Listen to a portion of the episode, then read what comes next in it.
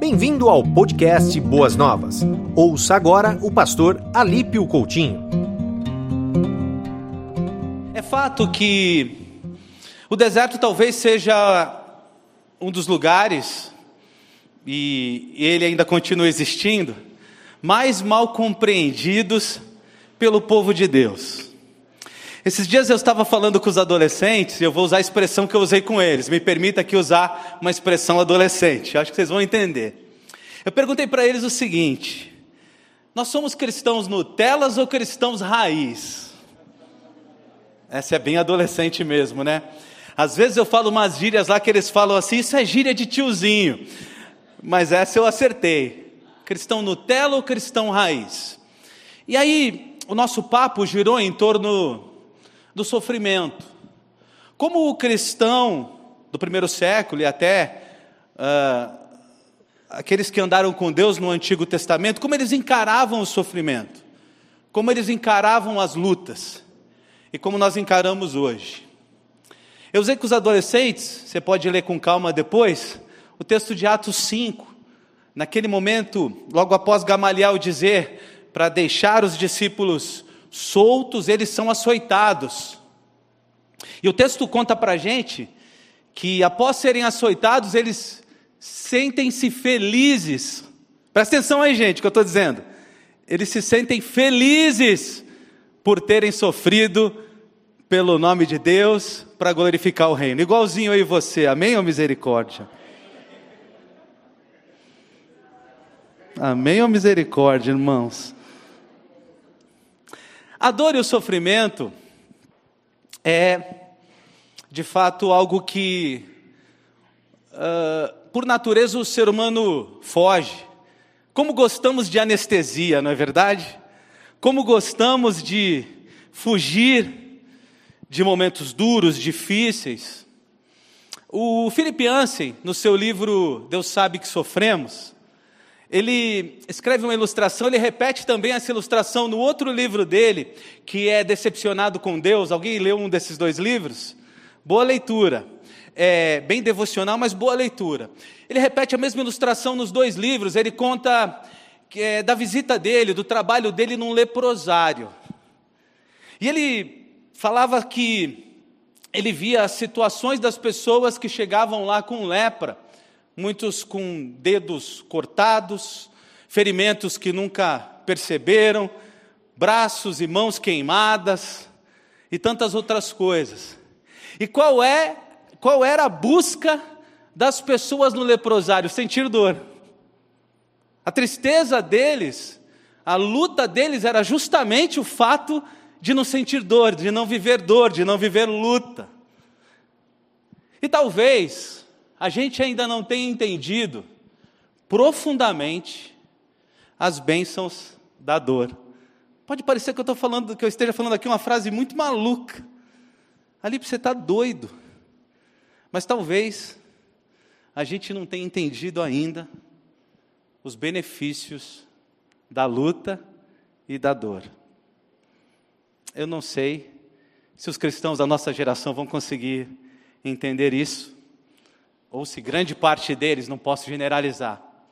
E sei muito menos se os cristãos ocidentais, porque no contato com cristãos orientais, a gente percebe que eles conseguem um pouco mais do que nós é, entender as lutas, a dor.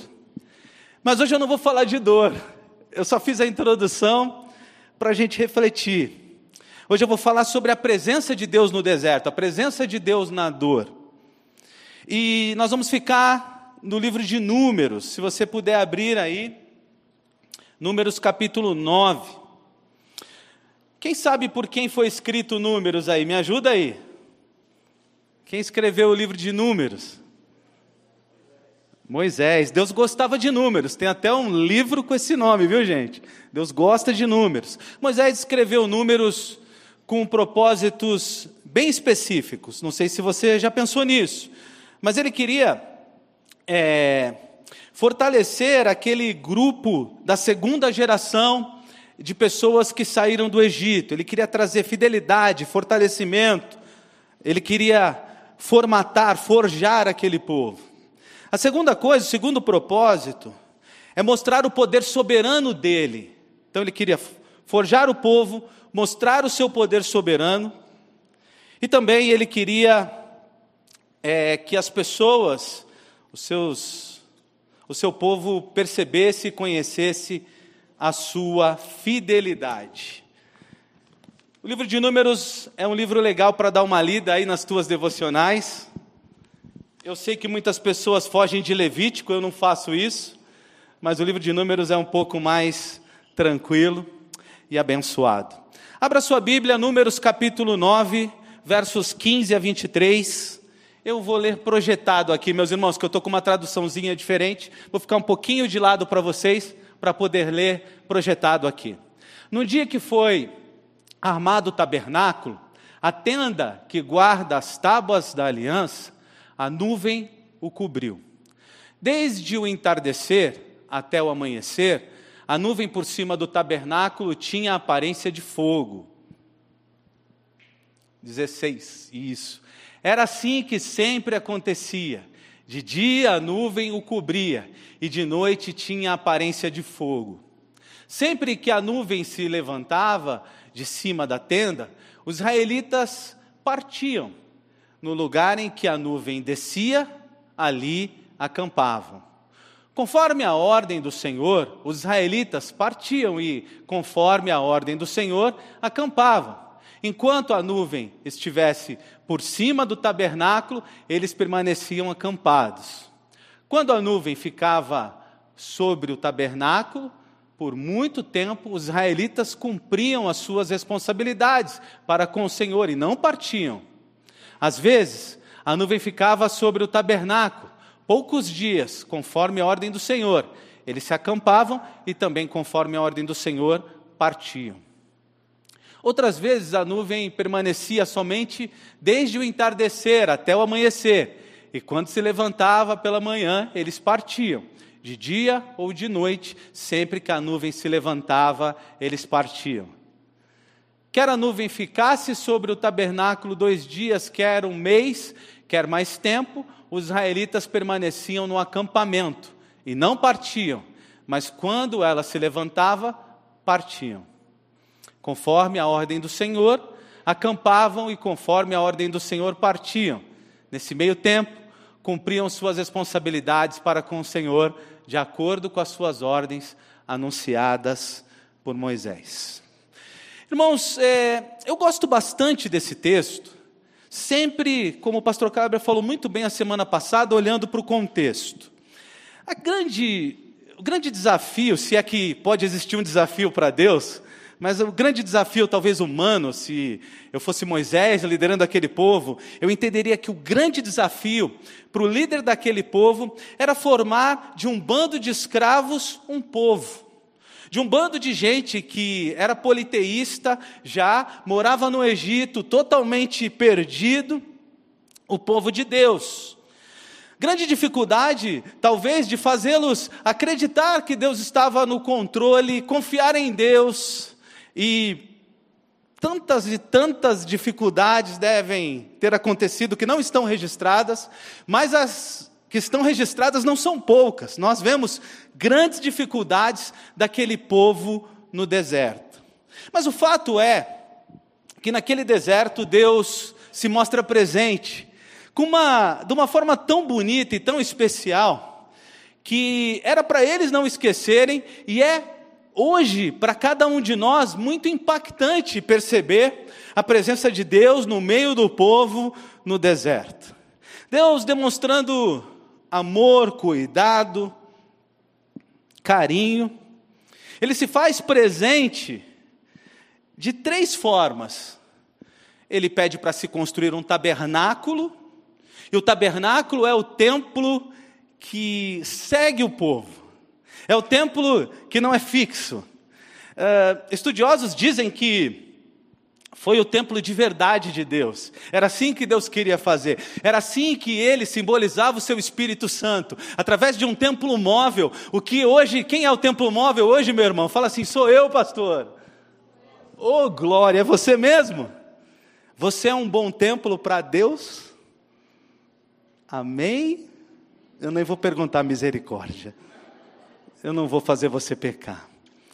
Mas o tabernáculo era esse símbolo o símbolo de Deus presente. Só que o povo levantava e o tabernáculo, o acampamento do tabernáculo, levantava também. E onde o povo ia, o tabernáculo ia. E as pessoas, aquele povo daquela época, aqueles que não eram servos de Deus, as outras nações, ficavam é, é, tocados com aquela situação. O Deus deles mora com eles, anda com eles, habita com eles, vai com eles. E aquilo era um impacto muito grande. Assim como hoje é a sua vida, amém? O impacto que ela causa é muito grande. As pessoas veem no teu coração, na tua vida, no teu exemplo o seguinte: o Deus dele anda com ele. Amém? Oh, glória. Só cuidado para não dizer amém no automático, porque os mentirosos não herdarão o reino dos céus, tá bom? Cuidado aí, gente. Não fala no automático, não pensa direitinho aí, não estou brincando com você. Mas ó, o tabernáculo então era a presença de Deus para mim, a simbologia do Espírito Santo, mostrando Deus conosco em todo lugar e agindo em todo lugar através da gente. Mas Deus não se revelou só através do tabernáculo. É, antes de falar das outras duas coisas, eu quero falar que ser templo, ser tabernáculo de Deus, tem benefícios. Você nunca está sozinho, acredita nisso ou não? Sempre está amparado, protegido, protegida. Nunca é, desguarnecido, nunca, se você for é, submisso a Deus, tomando atitude sozinho. O Espírito Santo está com você. Isso é um benefício. Mas todo grande benefício, eu ouvia isso muito no exército, traz grande responsabilidade. Se, por um lado, é uma bênção ser o templo de Deus ambulante, o tabernáculo de Deus, por outro lado, a gente que carrega Deus precisa mostrá-lo, ou seja, as pessoas precisam ver esse Deus nas nossas vidas. Precisa ficar evidente que carregamos Ele. Temos a responsabilidade do testemunho, da prática, da vida no altar, de fato as pessoas poderem perceber Deus em nós. E deixa eu falar aqui com você, não é só no domingo. Porque o tabernáculo ia com eles em todo lugar, em todo dia. Não é só quando você liga o louvor lá na sua casa. Não é só nos momentos fáceis. Não é só para pessoas fáceis. Porque é muito legal tratar bem quem trata a gente bem. Muito legal mostrar Deus para quem de certa forma, não nos machuca, nos ofende. Mas há uma responsabilidade grande. Às vezes eu vou para o espelho, não sei se já aconteceu com você, e olha assim e fala assim: Meu Deus, que templo feio que Deus decidiu habitar. Às vezes eu tenho pensamentos e às vezes ações, que na hora eu lembro: Meu Deus, isso não combina com o Deus que habita em mim. Acontece com você também? Isso não tem nada a ver com Deus que habita em mim. E rapidamente, eu sou tocado pelo Espírito e quero que minha vida seja de fato um tabernáculo. Ou seja, que minha vida, minhas palavras e minhas ações, que elas possam carregar Deus por onde quer que eu vá. É assim com você também? Sim? É assim que você está fazendo? Diminuiu o amém. Eu não queria ter assustado vocês. Eu não queria ter assustado vocês. Mas, Deus não só é, se revelou e mostrou Sua presença no deserto, não só através do tabernáculo, mas também numa coluna de fogo e numa nuvem de fumaça. Eu não sei se você já foi no deserto. Quem aqui já foi no deserto? Não foi? O deserto à noite é muito frio, isso vocês sabem. Muito frio, mas muito. Inimaginável isso. Na verdade, eu fui na Jordânia no tempo em que ainda não estava frio. Fui em outubro na Jordânia. À noite a gente já estava com 4 graus, 5 graus, não no deserto, na cidade. Eu fiquei pensando como deve ser esse negócio. Então, como é que Deus mostrou sua presença? À noite ele fazia o quê? Uma coluna de. Para quê? A lareira mais linda do mundo, hein, irmãos? A lareira fantástica. Eu, quando chegar no céu, eu tenho algumas. Se tiver um balcão de reclamações lá, eu tenho algumas reclamações. Eu vou dizer que eu não vi a lareira de Deus, que é a coluna de fogo. Eu vou dizer que eu não vi a fumaça, porque lá no litoral é um calor terrível, viu, gente? Eu sou caiçara, é um calor, a nuvem de fumaça nunca me acompanhou. E vou reclamar de nunca ter comido maná. Deve ter sido uma comida boa, né? Não. O melhor cozinheiro que fez, hein, gente? Cuidado aí. Mas voltando, eles tinham então o cuidado de Deus, os benefícios de Deus, o amor de Deus mostrado na coluna de fogo e na nuvem de fumaça. E por que, que é importante a gente pensar aqui na presença de Deus no deserto? Queridos, não há exceção. Você já passou pelo deserto? Se ainda não, vai passar. É profecia isso aqui, viu? É profecia, pode, receba a profecia aí. E é profecia batista, não é profecia pentecostal aqui, não, é batista. Se você não passou pelo deserto, você vai passar, porque não tem ninguém no mundo que não vá sofrer, não tem ninguém no mundo que não vai passar lutas, não tem ninguém no mundo que não vai passar dificuldades. E como entender o deserto? E aí que está a diferença. A presença de Deus no deserto ela pode ser entendida de várias maneiras. E por teologias e ideias, inclusive equivocadas. Eu já vi crente dizendo assim: ah, eu estou passando uma luta, é Deus pesando a mão. Quem já ouviu isso? Levanta a mão. É Deus pesando a mão. Eu fico pensando assim, não sabe nem o que disse. Se Deus pesar a unha, mata. Não sabe nem o que falou esse querido aí. Ah, a presença de Deus no deserto, por alguns, é entendida como uma presença vingativa, como uma presença punitiva. Na verdade, eu não sei se eu já contei aqui, não precisa ficar com medo de mim, mas eu já fui um bandista. Já contei isso para vocês ou não? Eu já fui um bandista. E um, um bandista, e, e as religiões karmáticas, que acreditam no karma, elas entendem que o deserto é punição do, do Deus que ele acredita. Então, estou passando luta, estou no deserto. É, na, na, na Umbanda eu dizia, são os espíritos me punindo. Olha que coisa horrível. Na verdade, o deserto vai acontecer para todo mundo. Vai acontecer para todas as pessoas de todas as religiões, de todos os pensamentos, de todas as classes sociais. Mas qual é o diferencial? O diferencial, o que Deus estava querendo mostrar para aquele povo, e quer mostrar para mim e para você é o seguinte: você não vai para o deserto sozinho. O deserto não é para te punir, o deserto é para te ensinar, te fazer crescer, te melhorar, te trazer para perto de mim.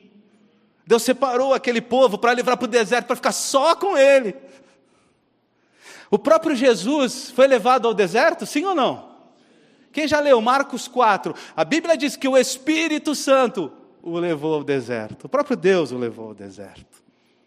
O entendimento de que Deus não cruza os braços, não não fica distante, não é, abandona o seu povo no deserto, é muito importante, é por isso que hoje esse tema está aqui forte aos nossos corações. E aí eu quero que você lembre isso que eu vou dizer agora. Sempre que você passar luta, você lembre: eu não estou só. Deus está comigo, não importa o tamanho da luta.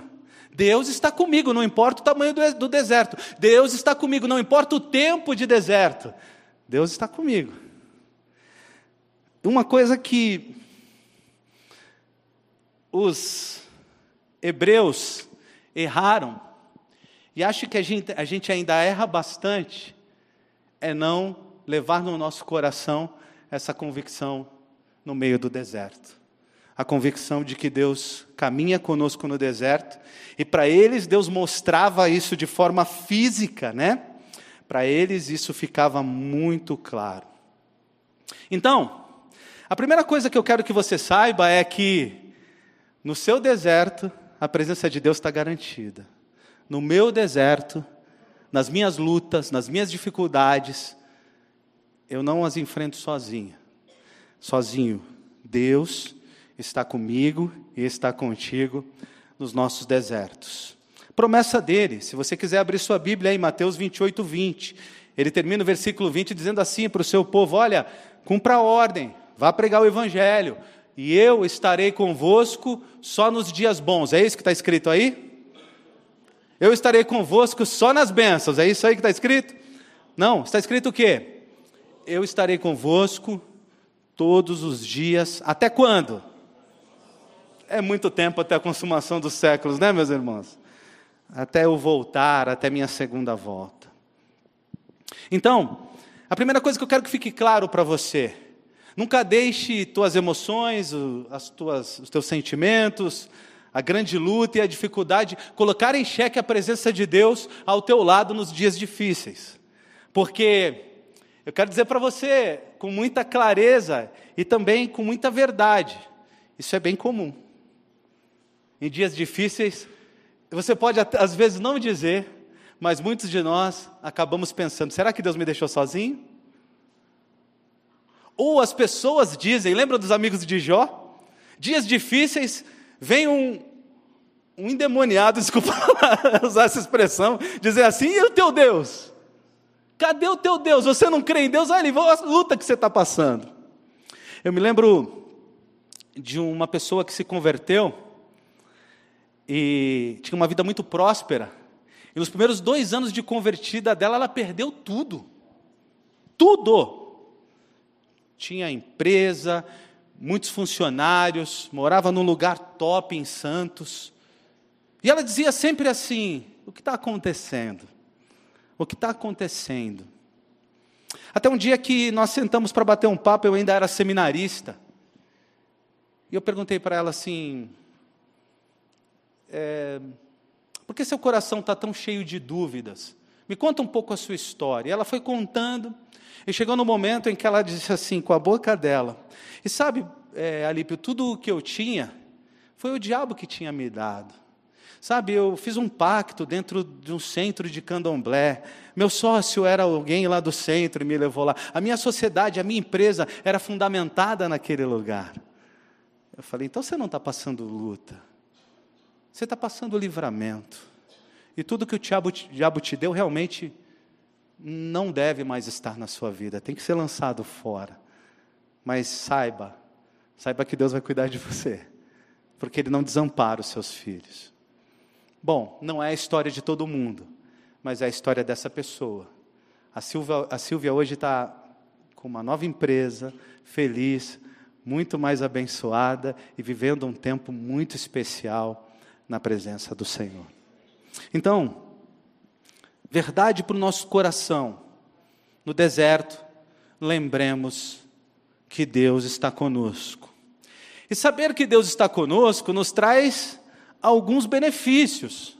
Saber que na luta não estamos só, saber que na luta Deus não desampara, saber que o nosso Deus não é um Deus vingativo, saber que o nosso Deus não nos deixa sozinhos, saber que o nosso Deus cuida de cada um de nós, traz algum, alguns benefícios. O primeiro deles é a segurança do Pai por perto. Esses dias, a Ellen, não sei o que ela fez, que ela se trancou dentro do guarda-roupa. Eu acho, eu, não, eu cheguei tão assustado pelos gritos dela que eu não olhei o que tinha prendido, mas ela não conseguia abrir a porta. E o que ela fez? Ela gritou o quê? Pai! e aí o pai, né? Tinha até fundo musical na minha cabeça, aquela do super-homem que você lembrou mesmo. Eu fui quase voando para salvar minha filha. E o pai por perto precisa nos dar essa segurança. Você já experimentou o cuidado de pai e de mãe? Toda vez que eu vejo um nenenzinho muito recém-nascido, eu fico olhando para o neném e pensando que Deus cuida da gente como uma mãe cuida de um neném. O neném recém-nascido não sabe nada da vida. Se deixar ele sozinho ali, ele morre. Diferente de alguns animais da natureza, o homem, se deixar só, ele morre. Mas a mãe, dando vida na vida, né? Tocando, amamentando, trocando, cuidando. ela mostra tanto amor e carinho, que eu sempre que vejo uma mãe com um bebezinho de colo, eu lembro dessa segurança do cuidado de Deus. No deserto, meus irmãos, talvez seja o melhor lugar para você experimentar isso. Quando está tudo bem, quando você não tem dificuldades, talvez você não tenha a oportunidade de experimentar o cuidado de Deus, mas quem já experimentou o cuidado de Deus sabe que coisa extraordinária é, é estar amparado em, no meio de qualquer luta, é não ter medo no meio da tormenta, é o barco está quase virando e a gente, puxa, mas Deus está aqui. A certeza do cuidado do Pai no deserto faz com que a gente não tenha medo. Porque quem criou o deserto anda com a gente por lá. Ele tem os mapas do deserto, conhece os amanhãs, conhece os atalhos para sair de lá também. E é assim que a gente precisa acreditar. Primeiro, a presença de Deus no deserto. Segundo, a segurança que isso traz. Experimentar o cuidado e consolo de Deus é algo extraordinário. E algo que, se for possível alguém não passar no deserto, esse alguém nunca vai experimentar de forma tão profunda. Você já experimentou o cuidado de Deus de forma profunda? Consegue lembrar? Poderia nos contar se eu desafiasse você? Eu não vou fazer isso, mas é só para ver como está a sua memória. Experimentar o cuidado de Deus no deserto traz o, o consolo e a segurança que nós precisamos e que faz bem e que nos abençoa e que nos mostra o caráter de Deus. Um Deus que não nos deixa, um Deus que cuida da gente, um Deus que anda conosco nos tempos mais difíceis. Nos tempos de deserto, às vezes alguns amigos te abandonam bastante. Alguns disseram aí, pastor, isso é normal. Nos tempos de deserto, às vezes a família finge que não te vê, não atende teu telefone, já pensa que você vai ligar pedindo dinheiro emprestado. No tempo de deserto, às vezes você sente solidão e dor, mas nesse tempo, você precisa lembrar que Deus está contigo, e você precisa estar seguro de que Ele não só está contigo na tua vida, mas contigo no dia de luta. Amém, irmãos? Conseguem entender isso? Então, Deus está conosco e isso nos traz a segurança de ter o Pai por perto. Era assim que Deus queria que os israelitas se sentissem, o povo hebreu. Mas eles, ao contrário disso, toda hora viam dificuldades e problemas. Não é, ficavam tranquilos, não relaxavam, não confiavam no cuidado de Deus.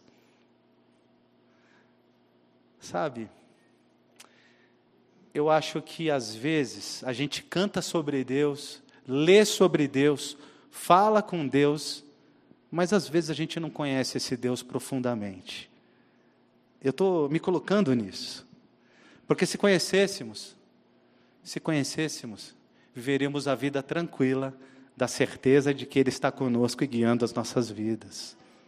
E de que a gente não pode acrescentar um fio de cabelo à nossa cabeça. E de que a gente não tem condição de mudar nada. E de que a gente não tem condição de fazer muita coisa por nós mesmos. A primeira certeza é que Deus está conosco. Essa certeza nos traz segurança. Por isso eu quero dizer para você que está aqui essa noite: se o teu deserto está grande, confie em Deus, Ele está contigo. Acredita que o papai não te abandonou. Acredita que o papai está aí, caminhando contigo na tua luta e que o deserto sempre tem propósito. Segunda coisa que Deus queria era que os israelitas aprendessem a ser obedientes. E é Exatamente o texto que eu li, ele fala toda hora isso, né? Quando a nuvem parava, eles paravam. Quando a nuvem subia, eles subiam. Quando a nuvem ficava, eles não caminhavam. Quando a nuvem caminhava, quando a nuvem caminhava, olha só, quando a nuvem ia embora, eles iam embora também. O texto fala claramente o tempo todo sobre obediência. Eu fico pensando que já não é fácil viver no deserto. Aquele povo ainda tinha a missão e o desafio de no deserto obedecer. E o deserto é terreno fértil para desobediência, porque o deserto nos apavora. O deserto mexe com as nossas emoções, o deserto mexe com a nossa razão. O sol do deserto queima o miolo, meus irmãos. E nesses momentos, nos momentos de grande luta, ou a gente vê homens e mulheres sendo muito abençoados e obtendo muita vitória, ou a gente vê homens e mulheres fazendo coisas no desespero, sem pensar, tentando sair do deserto de qualquer jeito. Eu me lembro quando ainda garoto, uns sete para oito anos, eu não sabia nadar ainda e caí num lugar muito fundo. No desespero de tentar bater o braço, eu afundava mais ainda. Quanto mais eu tentava me mexer, mais eu piorava a minha situação. E o deserto, às vezes, nos leva a isso.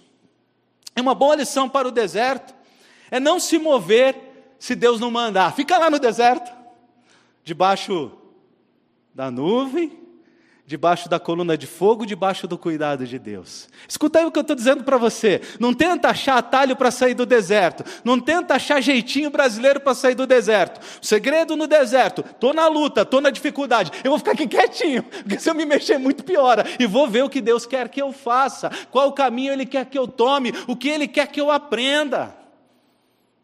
Irmãos queridos, aquele trajeto daquele povo era para ter sido feito muito rapidamente. Aquele deserto todo tinha 56 mil quilômetros quadrados. Era para ter sido feito muito rapidamente. Mas o que fez com que o povo ficasse no deserto? Desobediência. O tempo todo desobediência. É como. Alguém que repetiu de ano, não precisa levantar a mão, não. Mas é como repetir de ano, ou fazer a segunda, a prova de recuperação, como é que é o nome? É o exame, ficar em exame. É como fazer o exame. Se você não passou na primeira prova, tem que fazer outra. E aquele povo ficou repetindo, repetindo no deserto, repetindo. Por quê? A lição da obediência não era aprendida. No deserto, tome cuidado para não agir por instinto. Tome cuidado para não reagir. Tome cuidado para não criar caminhos. Eu usei a ilustração da água, posso ilustrar, usar a ilustração da areia. É lenda, né? A ideia da, da areia movediça. Mas é legal essa, essa ideia de quanto mais alguém se mexe na areia movediça, mais afunda. É, no mangue também é assim. Eu sou caiçara, então eu posso usar o mangue. Quando eu ia lá catar caranguejo, quando pisava na lama muito mole, você tinha que ficar paradinho e pedir o socorro de alguém. Joga a corda aí do barco, me tira daqui. Porque se você se mexer naquela lama, você vai afundando. Esses dias, quando nós fomos para os Ticunas, a viagem do ano passado, um dos viajantes, né, afoito, o barco chegando assim, ele pulou do barco, afoito. Ele afundou até, até o umbigo. E pesava mais de 100 quilos, irmãos, foi uma luta. E a gente dizendo para ele o quê? Não se mexe. Não se mexe. Então, nos desertos da vida, eu queria te ensinar aquilo que aprendi nesse texto. Nas lutas, você só se mexe se ouvir a voz de comando de Deus. Vai, não vai, para, fica. Stop, parado, quieto, você fica quieto. Não, não, assim não, estou brincando. Se Deus fala, vai, aí você vai. Por isso, uma coisa importante de ter a certeza da presença de Deus no deserto a certeza que Ele vai falar contigo. Eu vejo muito crente dizendo assim: Pastor, a luta está tão grande, Deus não fala nada. Você já falou isso ou já ouviu? Quem já falou, quem já ouviu? Só levanta a mão para ver. Ok. Aí quando o crente diz assim, eu falo: Ah, é, tua Bíblia está aberta ou fechada? Desculpa aí. Mas no deserto a gente tem que ouvir a voz de Deus. Às vezes a gente vai buscar conselho de amigos e até conselho de pastor. Irmãos, Pastor, não está no teu deserto. A gente vai falar o que a gente olhou do geral ali, do que a Bíblia diz. Mas às vezes eu vou olhar e falar assim: olha, acho que você tem que caminhar para esse lado. Você tem que orar a Deus e perguntar: é isso mesmo? Se Deus falar para, nem que é, o maior pastor do mundo fale para você caminhar, você não caminha. Tem que ouvir a voz de Deus. Tem que perceber o que Deus está falando, o que Ele está te ensinando, o porquê do deserto. Porque o deserto também tem uma característica de ser pedagógico. A presença de Deus lá é como professor na sala de aula nos ensinando, mas o deserto tem aspectos de pedagogia, de ensino. O pastor Kleber falou isso a semana passada. Muito bem, e eu repito aqui: o deserto é pedagógico. Outra coisa que o povo não conseguiu vencer lá, eu sei que aqui ninguém comete esse pecado, amém? Posso falar isso? Será? Você não sabe nem qual é o pecado, você confia que aqui ninguém comete o pecado que eu vou dizer agora?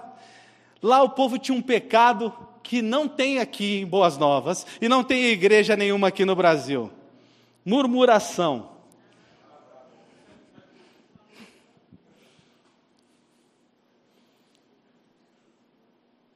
Reclamação. Gente que fala no ouvido o tempo todo.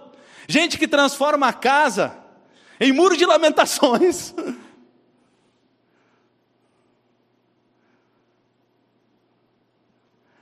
A nossa boca, ela é instrumento de louvor a Deus.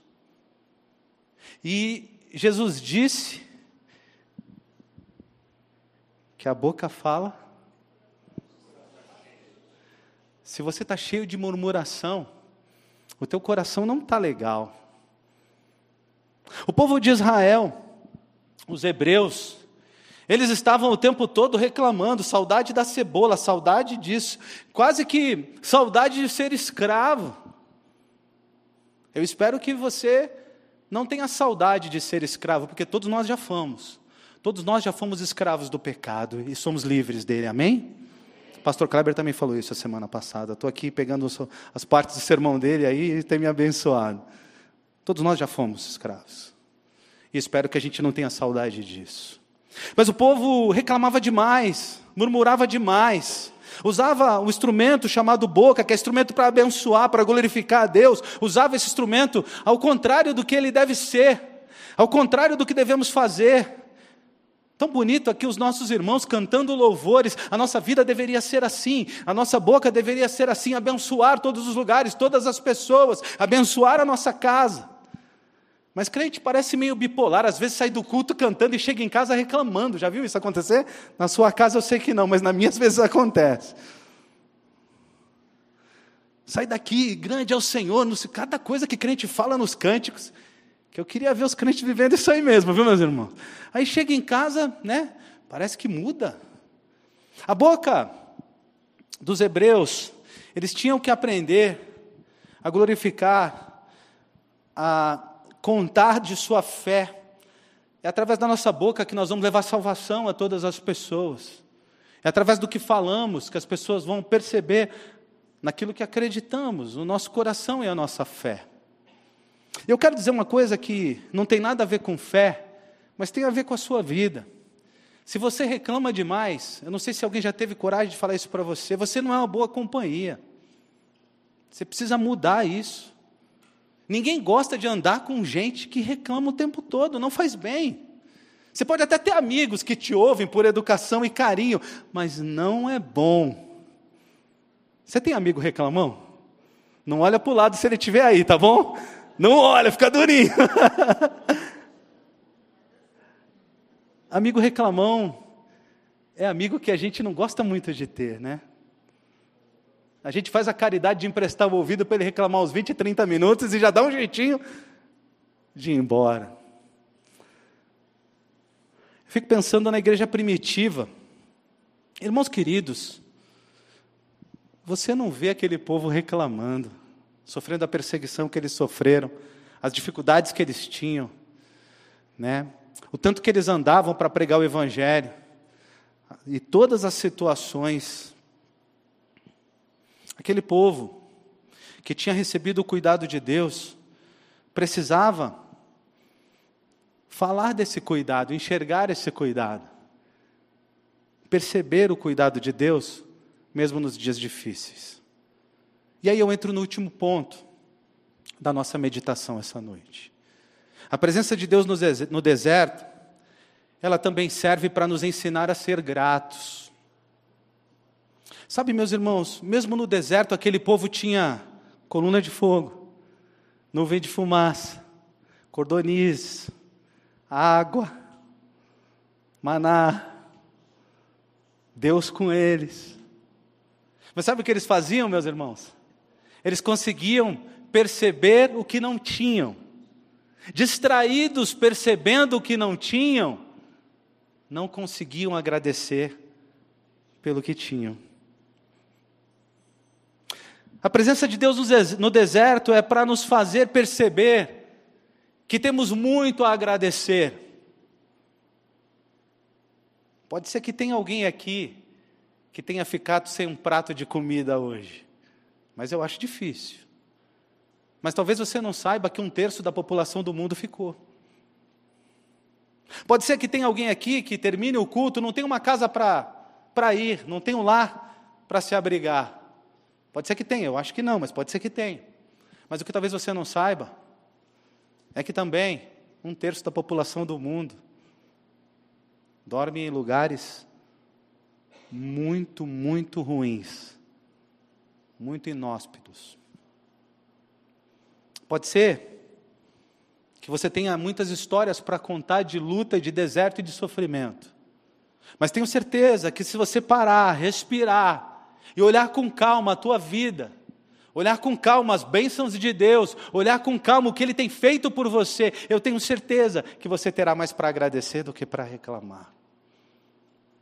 A presença de Deus no deserto, para aquele povo, foi para que eles percebessem o amor e cuidado de Deus. E eles pudessem ser testemunhas para outros povos. E sabe o que me entristece na história do povo no deserto? É que quem reclamou e não teve fé ficou pelo caminho.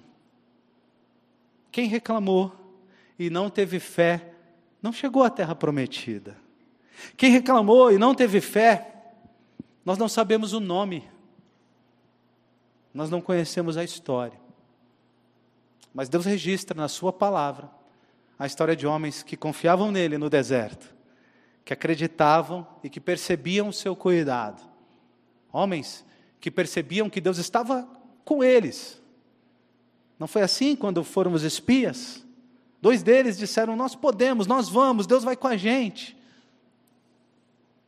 E acho que essa lição está lá justamente para nos falar aqui hoje que no deserto a gente precisa perceber as bênçãos que Deus, ainda na luta, derrama sobre as nossas vidas.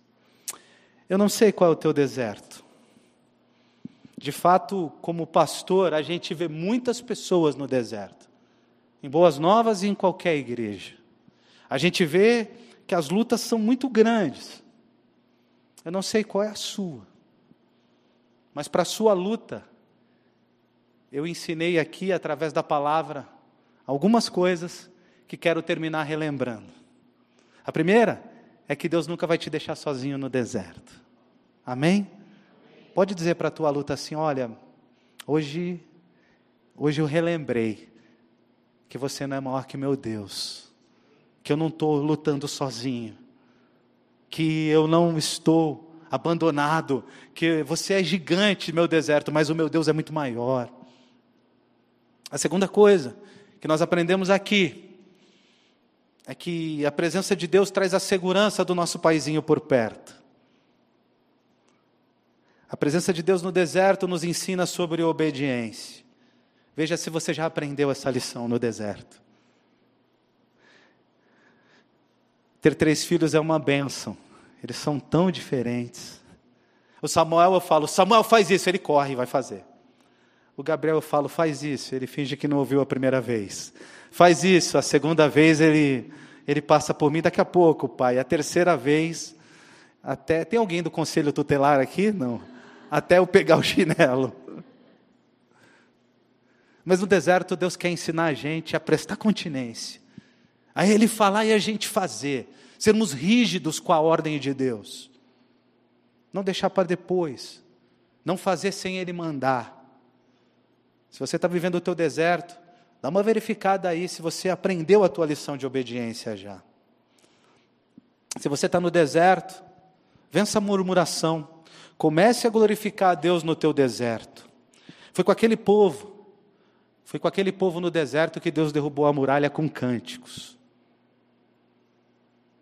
Quando a boca do povo de Deus começa a adorar a Deus, muitos milagres acontecem, meus irmãos. Estou falando isso para vocês aqui emocionado, porque é muito verdade. Talvez no seu deserto você precise vencer a murmuração. Talvez no seu deserto você precise aprender a ser grato a Deus e perceber o cuidado dele, mesmo em meio às lutas. Amém. Você ouviu o podcast Boas Novas? Que Deus te abençoe e nunca se esqueça que, em Boas Novas, a gente sempre se encontra.